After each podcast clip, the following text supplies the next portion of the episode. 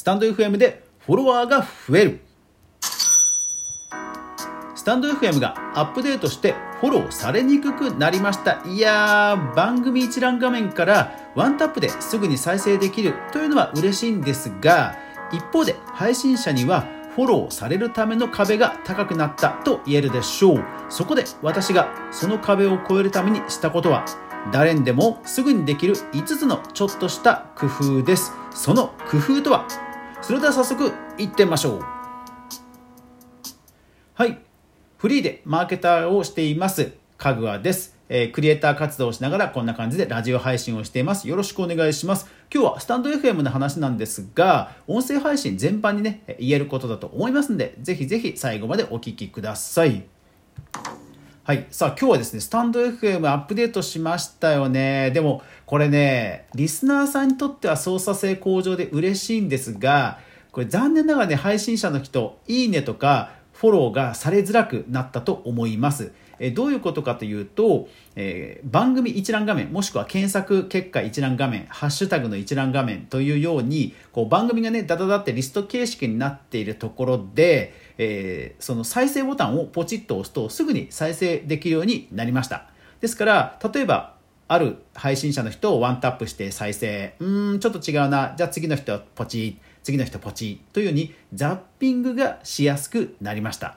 ですからこれで、まあ、自分の好みのね、配信者さんをより探しやすくなった。ということでは、新規の方がね、よりとどまりやすくなったという意味では、そういう意味ではね、配信者の人にもすごい嬉しいアップデートだと思います。一方で、えー、通常ですと、タップして次の画面に行って再生がされていました。で、その再生された画面では一応いいねボタンとかフォローボタンが出てたので、まあ、あともうワンタップさえしてもらえればよかったんですよね。で、ただ、リスナーにとっては、あ、ちょっとこの番組違うなと思ったら、ワンタップして戻らなくちゃいけなかったんですよね。ですから、そこの不便を解消したと。ただ、登録のために、えー、配信者の側はワンタップをね、えー、してもらわないといけないということになったわけです。はい。ですから、えー、とにかく私がですね、考えたのは、えまずね、聞いてもらった後に、え次の画面にどうやったら言ってもらえるかということをまず考えましたですからまず重要視したのは最初の3秒まずここで、えー、キャッチを、えー、キャッチ、えー、タイトルと違和感のない、え冒頭にするということを考えました。まずは、え出だしの3秒、えいつもとあえて変えて今までと変えたのは実はそういう理由があったからです。それから冒頭でその雑談とか番組紹介をあえて入れずにそのタイトルとそのままの流れで、え、情報を伝えるということを工夫しました。まあ、雑談でアイスブレイク的に、えー、和やかにね配信するという人もいるとは思うんですが、まあ、私の場合ビジネス的な内容なのでやっぱりもうタイトルと本題直球直球どんどんどんっていった方がよりそのまま聞いてもらえるかなという判断で、えー、とにかく前半をね、えー、そういうふうにどんどん、えー、内容を濃くするという形で変えましたと。はい、ですから、え、自己紹介も本当に最低限のものだけに変えました。えー、自己紹介の、まあ、肩書きだけ肩書きだけは一応入れますが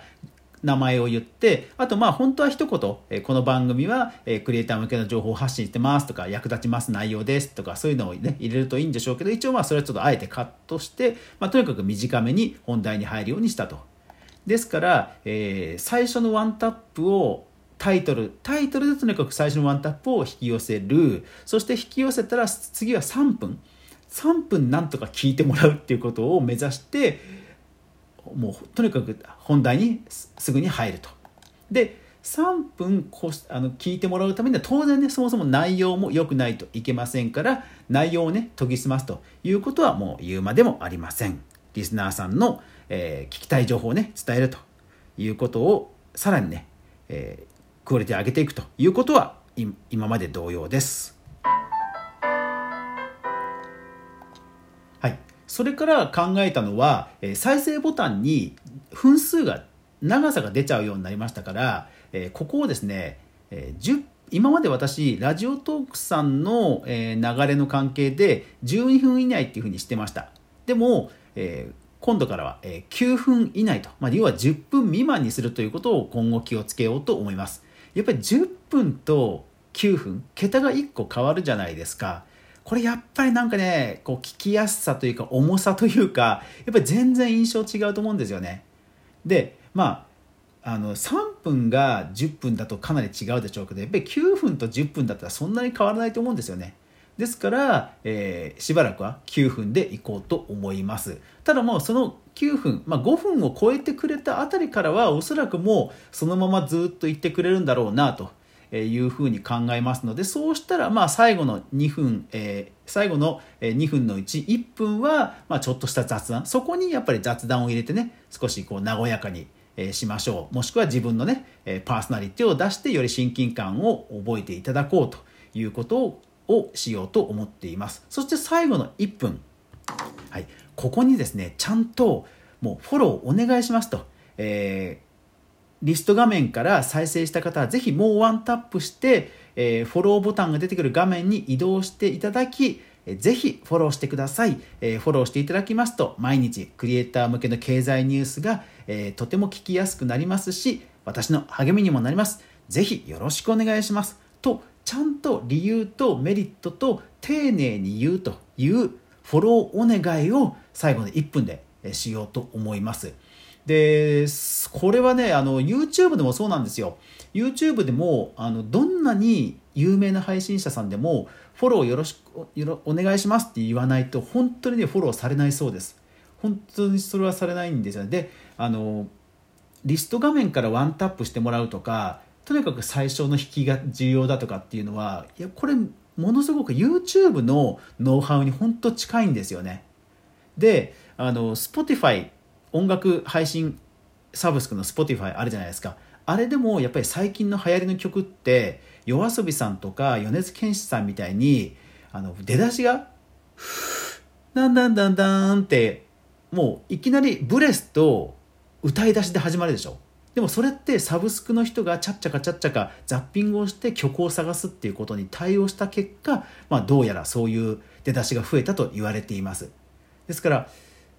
再生しやすくなったということは一方で探しやすくなったことにとも言えるのでやっぱりねそれに音楽番あの音声配信も対応してい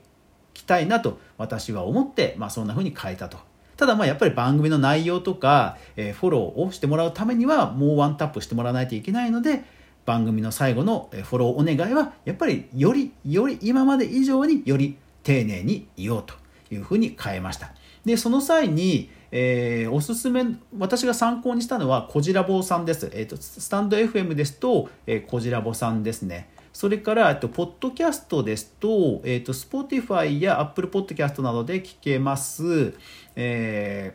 ー、ポッドキャストができるまでという、くんさん、コンさんか、コンさんのポッドキャストができるまでという、えー、番組です。特にこのコンさんは、えー、ピピトパというポッドキャスト、もう制作プロダクションの方なので、本当ノウハウはもうピカイチですので、えー、そのこと以外もいろんなノウハウ聞けますので、ぜひ音声配信やられている方はおすすめのポッドキャストです。というように、えー、番組の内容、まあ、5つを私は今後工夫して、えー、もっともっとね、皆さんにいい番組が、えー、内容が伝えられるよう頑張っていきますので、どうぞよろしくお願いいたします。はい、というわけで今日の、えノウハウがですね参考になれば幸いです。いやー、なんか結構9分ですぐ過ぎますね。まあ、もちろんこの前にブログを書いて、あの文章化してあのまとめたつもりなんですけど、やっぱりね 結構あの、うん、なんか、なんか聞きやすく詰め込むってやっぱ難しいですね。本当ね。まあでも、それも含めてクオリティを上げると。何が何でも、あの、すごい情報を言うだけが、あの、クオリティアップじゃないと思うんですよね。なので、はい、ぜひぜひ皆さん、えー、少しでもこの番組が役に立ったと思いましたら、まあ、ぜひフォロー、登録、通知設定よろしくお願いします。スタンド FM で聞いている方はぜひもうワンタップしてフォロー画面を出していただいて、えフォローよろしくお願いします。励みになります。頑張ります。毎朝365日配信してますので、ぜひぜひよろしくお願いします。というわけで今日も最後までご視聴ありがとうございました。それでは皆さん、いってらっしゃい。